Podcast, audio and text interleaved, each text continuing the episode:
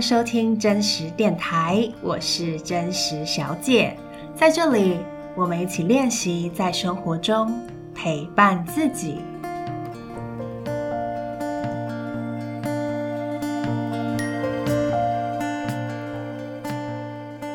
嗨，你这两周过得好吗？欢迎回到真实电台。大家可以真的认真回想一下，你这两周过得怎么样？很多时候我们在说“哎，你好吗？你过得怎么样？”好像都只是一个问候语嘛，就像英文的那个 “How are you”。很多美国人可能都在开玩笑说，他跟你说 “How are you”，其实根本就不想要知道你过得好不好，他只是一个很自动化的问候而已。但我不知道，我自己真的很喜欢问人过得好不好，然后是真的想知道他过得怎么样。我觉得我们有时候甚至是对自己好，我觉得很多时候我也会问我自己，说我最近过得怎么样？因为我们很容易会被工作啊、生活啊，然后各种角色的压力，就是压得喘不过气，或者是有很多的任务要完成，所以就快马加鞭，一直拼，一直拼，但是却没有真的呃认真的给自己一点时间停下来，问自己：我过得好吗？所以现在也想邀请大家，可以想一下你最近过得怎么样？那我也想跟大家分享一下，呃，这两周我过得怎么样？在大家啊、呃、回想的同时，好，那同时呢，我也会透过我最近这两周过得如何的分享，来带到我今天想要跟大家分享的主题，那就是正念冥想如何帮助我去面对我的情绪，还有内心自我批判的声音。好，那我就先来分享一下我到底这两周过得怎么样。嗯，其实这两周我觉得我过得不算是很好。怎么说呢？我觉得我要来自白一下，因为上一周的节目，我不是就是提醒大家要休息嘛，就是生活再忙碌，我们更应该休息跟照顾自己，这是很重要的。那我觉得我这两周我真的几乎，嗯，我觉得我没有足够的休息。但我当然，我觉得每一个人需要的休息是很不一样的啦。那我觉得我自己好像可能因为身体的关系，我觉得我需要，我没有办法再像以前我在创业的时候就这么的拼。然后我需要很多的、更多的睡眠、更多的休息。但这几天我就突然觉得很累。其实这这两周我都很容易会觉得很累，就觉得天哪，一天要结束了，然后我的身体。很疲惫。那我之前都是大概晚上的时候会觉得很累，但是昨天，呃，我早上上完课，然后中午回家，在回家的路上，我就突然觉得我好累哦。然后我就开始回想起，其实这两周我能够带狗狗去散步的时间就变少了。然后我很多时候甚至没有办法好好吃饭，比如说我可能呃下午在在上课，然后上完课之后我就要赶到另外一个地方。可能去做其他的事情，然后那个中间的时间是我很常会因为因为要上课嘛，或是工作太投入，然后就没有办法吃饭，就没有时间吃饭。就有时候中餐啊，或是晚餐，我就吃得很随便，甚至就都没有吃，也没有办法像我上一次，像前两周 podcast 跟大家分享的，到那个大安森林公园野餐，就根本就没有时间。顶多就是抓到一些时间，可以在呃家里附近的巷子走路散步这样。但我觉得整体而言，我觉得我并没有得到好充分的休息。然后我觉得我的生活好像慢慢的那个生活感越来越少，因为我必须要念书嘛，我要上课，然后我要画画，然后我还要做很多的工作。然后我我觉得。遛狗啊，或者吃饭啊、睡觉啊、散步，其实对我来说是很重要的生活感的组成。但是因为最近太忙了，然后这些都没有办法再像呃以前一样，可以就是慢慢的或者是很充分的去享受这些生活的当下，或者生活的节奏或步调嘛。失去生活感这件事让我惊觉，我不能再这样继续下去了。我是一个很看重生活的人，然后我也觉得很多时候，因为自己之前创业过，或者是因为自己生病有疾病的关系，所以我很常会提醒自己说，我们再怎么忙，为了什么样的目标，但呃，其实生活是最基本的，就是你。你就算忙忙忙忙，然后完成了一个很棒的目标，或者是你赚了很多的钱，或者帮助很多的人，但如果你自己失去生活的话，其实对我来说那个基础就没了。就是我觉得那反而是很本末倒置的，就是反而应该先要把生活顾好，然后再来看我们可以做什么样的事情。但我觉得我最近又慢慢的开始失去了生活感，所以其实第一个当然让我蛮挫折的啦，就是觉得哎，明明就是说什么生活很重要，要休息，结果自己就是你看又把自己逼那么紧吧，然后自己也没有好好的休息，所以也会觉得蛮挫折的，然后也会有点罪恶感，就是没有把自己的生活照顾得很好，然后像我我我所说的跟我所做的是不一致的。然后又加上我这两天我的月经刚来，然后我身体又特别的不舒服，所以其实在此时此刻我录音的当下是是蛮不舒服的，嗯，然后又会想到哦，我还有一些工作没有做啊，很多书没有念啊，就觉得有点不是有点，其实蛮蛮焦虑的吧。然后尤其像我昨天，因为我昨天上午是上那个人格心理学。然后在上人格心理学的时候，老师就有呃教到我们在讲那个弗洛伊德精神分析。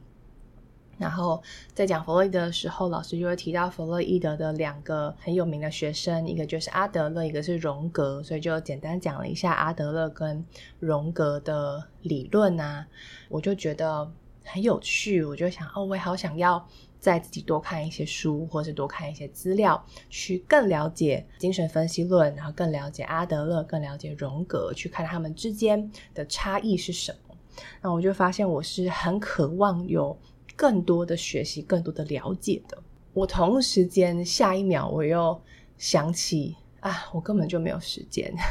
因为最近我光读我课本内的内容都已经有点吃力了，更遑论。去念一些课外的知识，那我就感到我的内心是在拉扯的。我昨天在上课完就下课回家的路上，然后我就内心就有很多的拉扯。一部分是我觉得我好想要有足够的时间跟心力去学习这一些我很感兴趣的知识，然后我甚至会想说啊，不然我就把我两份工作的其中一份先停掉好了。就是为了去顾及我的时间，然后我想要有更多时间学习，然后也照顾我的健康，不然我先停掉一份工作。可是同时心里面又有另外一个声音出现，说你怎么可以停掉你的工作？那这样你的收入不就减半了吗？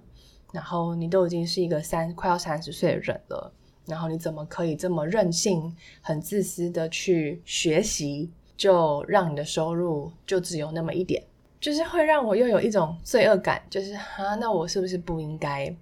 把我的工作停掉？如果我要学习，我应该要有能力让自己有足够的收入，然后同时再来学习。可是我就是觉得我现在就没有办法兼顾我现在的工作量，然后同时又能够充分的学习，我没有办法这样完成啊。我又会想到，哈，那如果我减少我的收入，虽然还是有收入，可是我可能就没有办法存钱了，或者是甚至我未来的学习，因为我现在的学习要付学分费，或是我想要学一些东西，它都需要学费嘛，或是就是需要费用。那会不会我的我的存款又要再减少？然后我就会想到，会不会等我真的要去念念研究所的时候，然后三十岁了，然后我还没有存款，然后这一些。恐惧啊，就是当我想到我三十岁，然后我没有任何存款的话的这个恐惧，我突然就是有一种像是沉到水里，就是被水淹没的那种恐惧，就是快要让我窒息了。这样，我反正我回到家之后，想说好让自己休息一下，所以我就去煮饭啊，然后我想说我就认真的吃饭，就吃饭的时候也不要看手机，就是先不要去管其他的事情。然后就先把饭吃完，但我发现吃完饭之后，这些脑中的想法跟情绪还是没有停下来。然后我紧接着又有另外一个会议，因为我就最近在准备一个专案，它准备要开始了，所以就特别的忙，就有时候会有一些临时的电话会议，所以我又吃完饭，我又必须要去啊、呃、开这个电话会议。然后就发现，当我在开这个电话会议的时候，一边在开会，然后一边心里面有另外一股声音，就是觉得啊，我不想要再工作了，好烦哦，我真的快不行了，然后我真的不想做，我好想要休息，这样就是有很多的声音在边开会的时候，在脑中一边在尖叫。那我在会议结束之后啊，我就觉得我真的快不行了，就那个脑中的很多的情绪跟想法，就是让我已经，我当下已经没有办法再工作或者做其他的事情，所以我就决定，我先来做个三十分钟的正念冥想。好，那我接触正念呢，接触冥想大概已经快半年的时间。先快速讲一下什么是正念。正念其实不是什么呃什么很正向的信念呐、什么一定要乐观的信念，其实完全不是。这个正比较是像是此时此刻正在的那个正，而不是正向的正。那此时此刻是什么意思呢？因为正念的英文是 mindfulness，那它其实讲的就是无时无刻我们不带批判的去觉察当下。那这个当下可能包含了你自己的内在，比如说你的想法、你的情绪、你身体的感受，那或者也会是外在的，比如说你的环境里面有什么样的声音，你看见了什么，有什么样的气味，或是外界在发生什么样的事情。所以这个觉察是第一个，它是无时无刻的，然后再来就是它是不带批判的，然后再来是它的觉察是有内在的觉察，也有外在的觉察。所以正念讲的就是。无时无刻不带批判的觉察当下。那冥想呢？它就是一个去练习正念的方式，因为要你无时无刻的不带批判的觉察当下是非常困难的吧？因为我们随时随地都是在晃神，或者是脑中会想着其他的事情、待办事项啊、你的烦恼啊，或者是我们很容易陷入那种自动导航模式。我们走路没有在走路，我们就是自动导航在走路。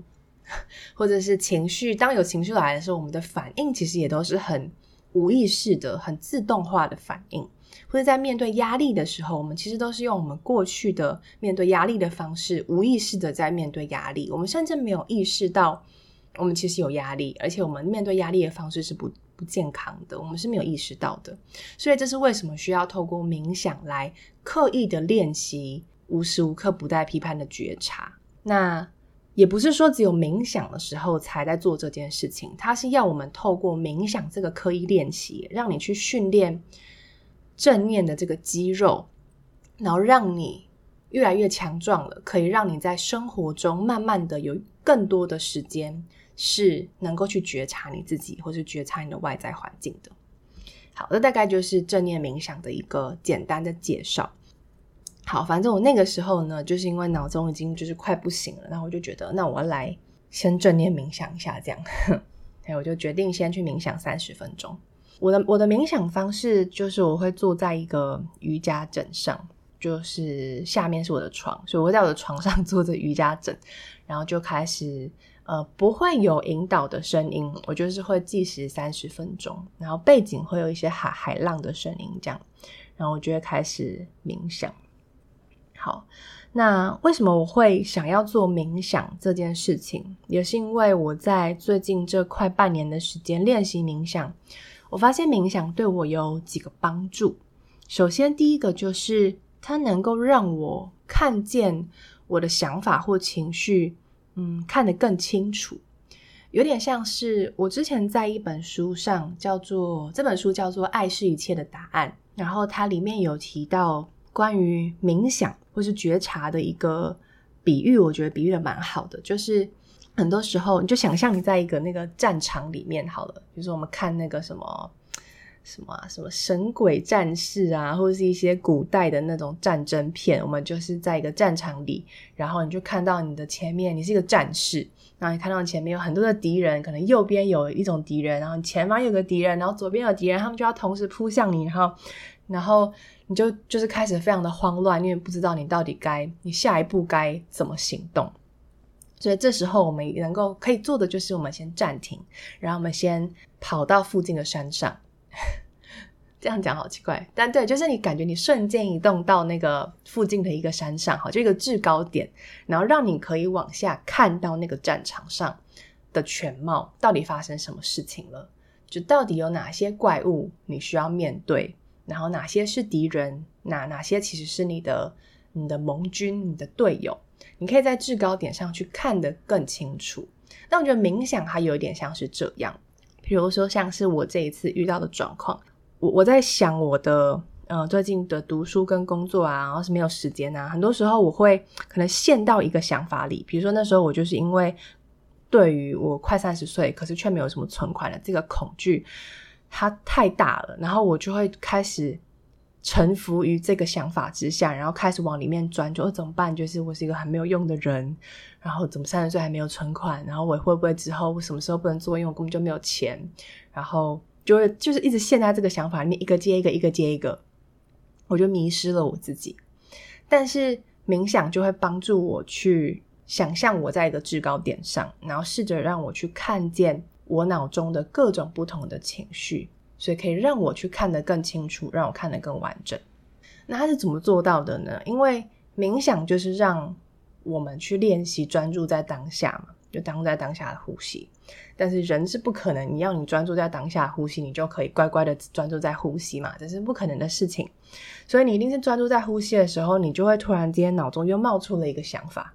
然后我就会再告诉自己说：“好，要回到我的呼吸。”然后接下来又会冒出一些想法，因为基本上你在烦恼什么，这些想法就一定会冒出来，这是非常非常正常的。对，但是因为我透过专注在呼吸这件事情，有一点像是让我回到制高点。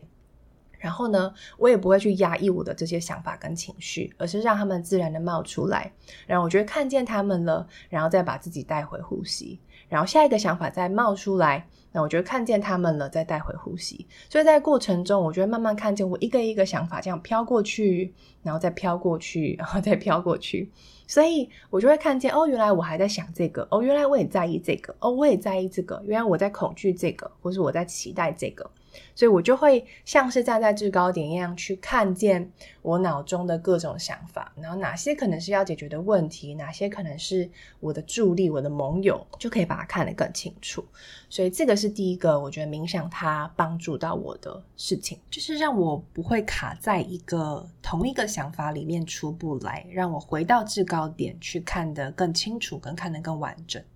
好，这是第一个。那第二个，我觉得冥想它帮助到我的是，它帮助我去中断我的思绪，帮助我拉回来。这里延续第一点啦，就是我刚刚不是讲到说，比如说我就是因为对于快三十岁了，然后没有存款的这个恐惧，我就陷进去里面了，然后我就会顺着这个恐惧就开始想到很多东西，比如说你是一个没有能力的人，然后。我会不会之后没有钱，我就没有办法照顾我的身体，我没有办法付起我的医药费，然后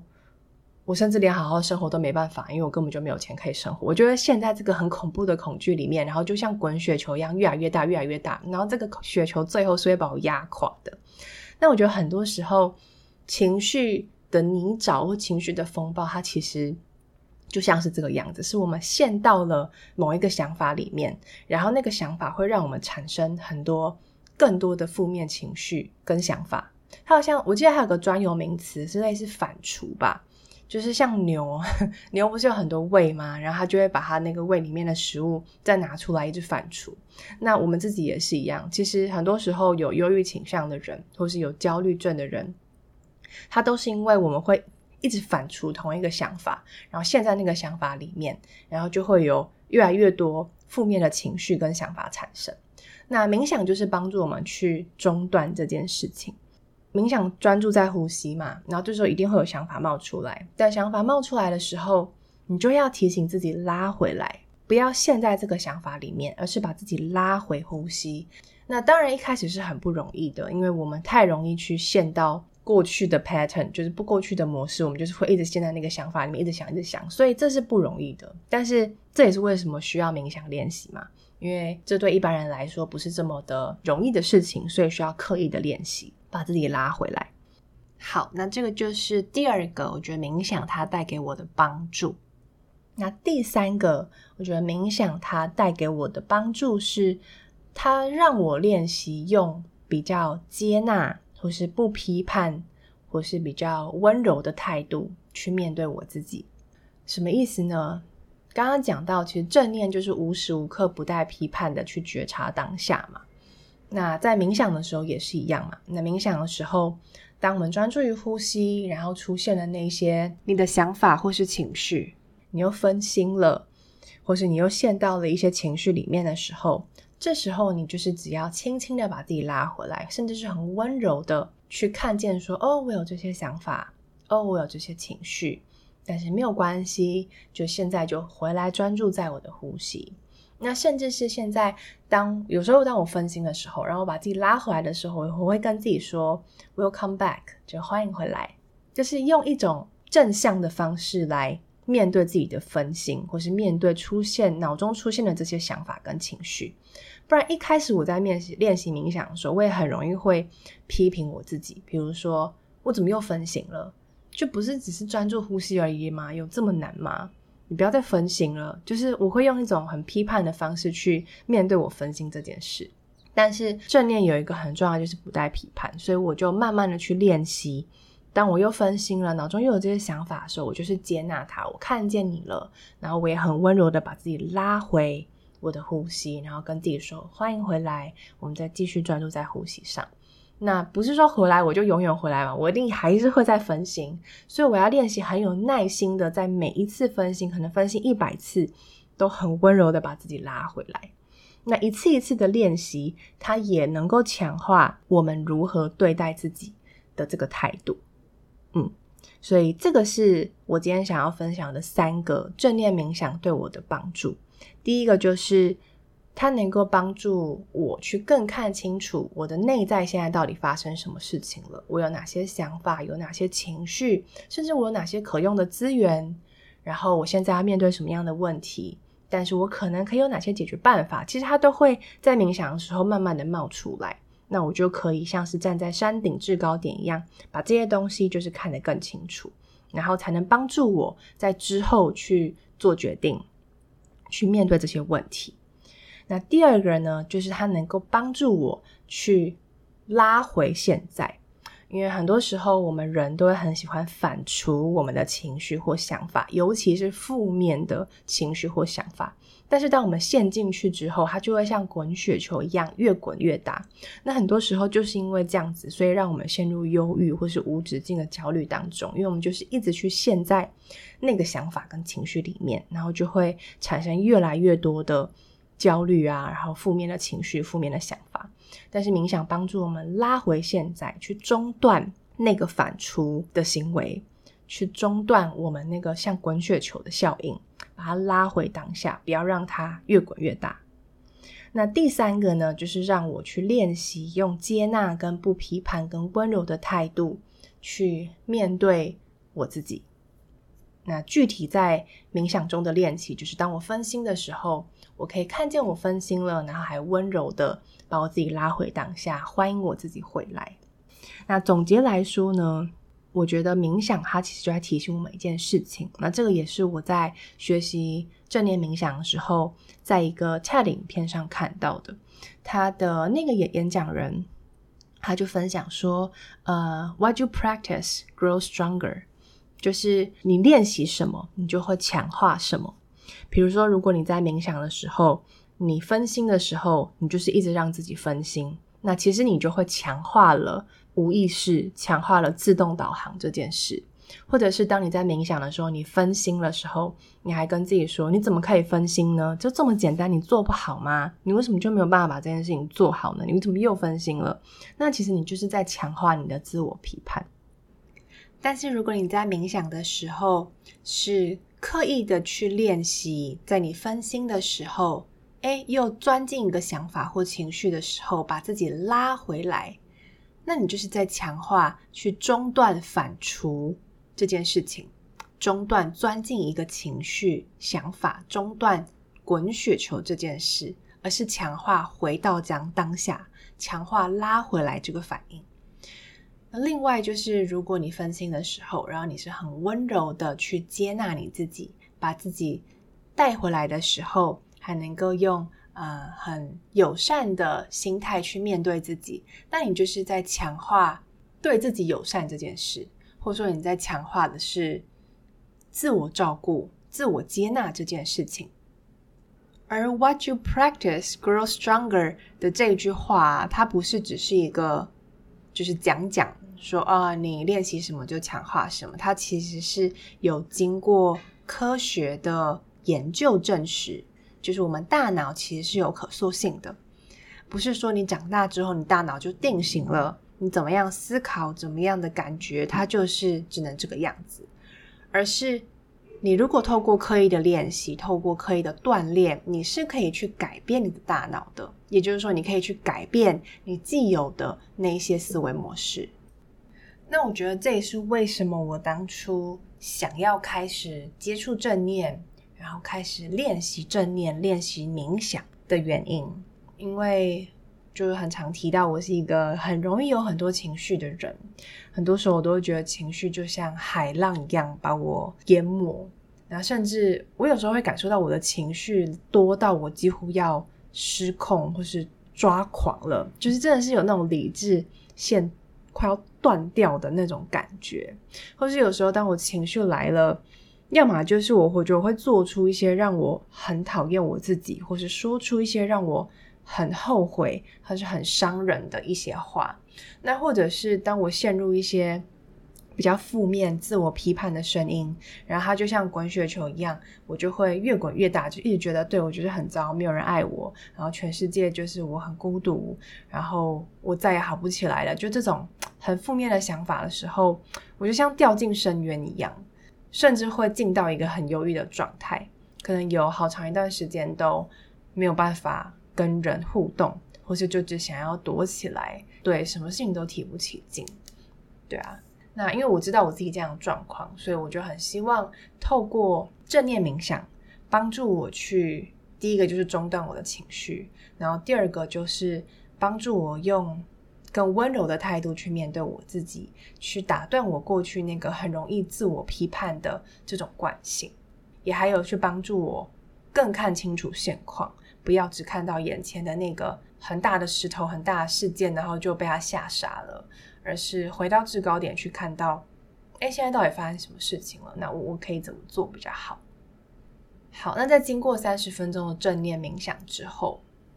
就是回到我一开始说的故事，我在三十分钟的正念冥想之后，我的确就比较好了，就是我的确就比较平静了，然后，嗯，我不再像三十分钟以前。有这么多的情绪，让我觉得快要喘不过气了。我在冥想之后，我觉得我可以，诶，开始一件一件的去处理我还没有做的事，然后可以用比较清明、冷静的态度去面对我手上的问题。所以问题其实还是没有解决，问题还是存在。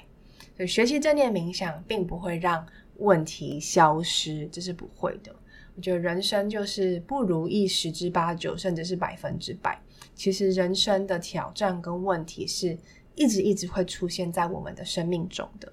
那很多时候问题本身可能并不可怕，真正可怕的是我们如何去面对问题的态度。比如说今天你生病了。你今天可能生病，身体不舒服，所以身体不舒服是一个生理上的不舒服，可能会伴随一些心理上的不舒服。好，但是当你想到你自己生病的时候，你就会想到说，诶，是不是我没有照顾好我自己？我真的是一个嗯不够对自己有责任的人，我不会照顾我自己，我真的很糟，我怎么会这样？然后你就会因为这个想法而让自己更不舒服，更有罪恶感。然后接下来你会想到说，诶，可能我生病了，我的家人又要照顾我，我心爱的人又要因此花时间照顾我。你看，都是因为我拖累了他们，他们一定会觉得我是一个拖油瓶，然后自己不会照顾自己，然后还要别人来花时间照顾我。所以这个想法又会让我更有罪恶感，然后更不舒服，觉得我是更糟的人。好，那接下来我可能又会想到。然后我最近怎么又一直生病？会不会我以后就会一直生病，一直好不起来？那我身体就不好，我就没有办法做我自己喜欢做的事情了。我会不会以后我都没有办法有健康的身体了？然后我又因为这个想法，我可能又会更绝望，然后更难过，更不舒服。所以你看，从一开始只是生病这件事，到最后因为我的层层的情想法，然后造成我更多的负面情绪叠起来。或许真正让我觉得很痛苦的是。我后面因为这些接二连三的想法所带来的那些不舒服的情绪或是痛苦，才是真正的痛苦来源，而非单纯的因为生病而带来不舒服的这个东西让我痛苦。那这个概念也是我在学习正念冥想的时候所学到的。就很多时候，真正痛苦的并不是问题本身，不是你的遭遇本身，而是我们如何面对。那我觉得学习正念就是帮助我们去停止反刍，停止一就是接二连三的一直去想到那些后面很负面的东西，去试着回到当下，看得更清楚，然后用更温柔的态度去照顾好自己，让我们有更多的能量跟力量去面对我们现在面对的挑战。毕竟生活的挑战就是会一直出现嘛，所以我觉得现在对我来说。正念冥想就像一个工具一样，就是当我生命又遇到了一些困难了，就像我最近，我最近就是在思考我的时间如何运用，我要如何平衡学习、平衡工作又平衡生活嘛？啊，这个问题就是我最近面遇遇到的挑战。那当我遇到这个挑战，我有开始有很多情绪的时候，我觉得试着用正念吧，让我自己停下来，然后试着用正念来照顾我自己，它就像是一个。坚强的战勇，因为你无时无刻你都可以正念嘛，你只要专注在呼吸，它你就可以开始正念冥想的练习了。所以对我来说，我觉得这是一个非常好用，然后永远不会不见的工具，让我来面对生活中的各种挑战。那当然前提是要很多的练习，就是它不是说我遇到问题了，我再来冥想一下，因为有时候问题来了，然后。那个情绪排山倒海，你很难马上透过正念让你回到当下或是冷静下来。所以它其实是要透过每日的练习，就像你锻炼肌肉一样嘛。你不可能是哦，我今天要搬一个很重的东西了，然后马上要来用肌肉，可是你肌肉就没有锻炼好，你怎么搬得起来呢？所以你一定是要透过每天的练习，锻炼锻炼，一点一点的锻炼这个肌肉。所以当你要派他出场的时候，他才有那个。肌肉去帮你承接住你希望它承接的东西，对，所以练习正念的话，如果你有兴趣，嗯，是要每天持续的练习的。所以如果你也是一个容易有情绪的人，或是容易有负面思维啊、自我批判的声音的人呢，或许也可以试试看正念冥想。之前可能有听过正念，有听过冥想，或是完全没有听过都没有关系。其实你在网络上如果搜寻正念减压或者正念冥想，应该都有一些中文的资源。那台湾其实也有一些机构在教呃这部分的课程。那未来我自己也会尝试呃开发，我还不知道啦，但就是也想要试试看去分享更多正念冥想相关的内容跟知识。然后甚至也会录一些冥想的引导，到时候如果录出来了再分享给大家。那如果呃你想要就是自己学习更多，我这边有一个免费的资源，是一个英文的资源，它是一个八周的正念减压课程。那它就会整理一些阅读资料跟影片啊，还有练习，让你可以在这八周自己练习。我一开始接触也是透过这个英文的。资源就因为它是免费的嘛，我就想说先试试看。所以如果你有兴趣的话，也可以呃私信给我，或是寄信给我，我就会再分享这个资源给你。这样，那今天的节目就到这里告一段落。如果你喜欢今天的内容，或是觉得今天的内容诶很实用，可能帮助到你身边的朋友，都欢迎分享真实电台给他。好，那一样提醒，就真实电台的节目会每两周更新，然后会随着那个把生活写成信给你的双周电子信寄到你的信箱啊。之前曾经有一个朋友跟我说：“你也太厉害了吧，你电子信的内容跟电台就是那个节目的内容竟然是不一样的，因为他以为我两周信件跟节目一起更新，应该是一样的内容。”就要说，没想到是不一样的。你不是很忙吗？竟然可以有不一样的内容。好，那呃，我自己是觉得，因为我可能相对比较擅长文字吧，所以我在写文字的时候，我通常都会就脑中会冒出很多东西，然后就会让我就是可以继续写下去。嗯，但基本上文字跟每周的电台内容会围绕在同一个中心主轴啦，或是类似的事件，只是说它描述的呃细节，基本上内容还是会不太一样，但是要强调的那个中心讯息是蛮类似的。好，所以很建议，如果还没有订阅《把生活写成信电子信》的人呢，就可以到这个节目的叫做什么，就是说明文字里面应该可以找到订阅的链接，就很欢迎可以去订阅。那如果你有订阅了，但还没有收信，也要记得到信箱收信去看我每两个礼拜很用心写给大家的内容。然后也很欢迎你可以回信给我，我会亲自再回信给你。好，那我们就两周后见喽。